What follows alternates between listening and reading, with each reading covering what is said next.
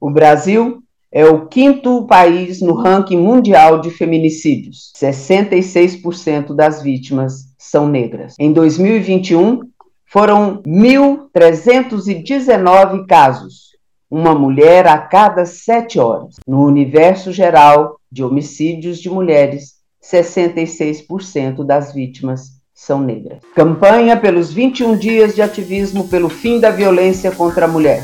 Realização Mulheres dos Fóruns de Goiás. Apoio Associação Mulheres na Comunicação.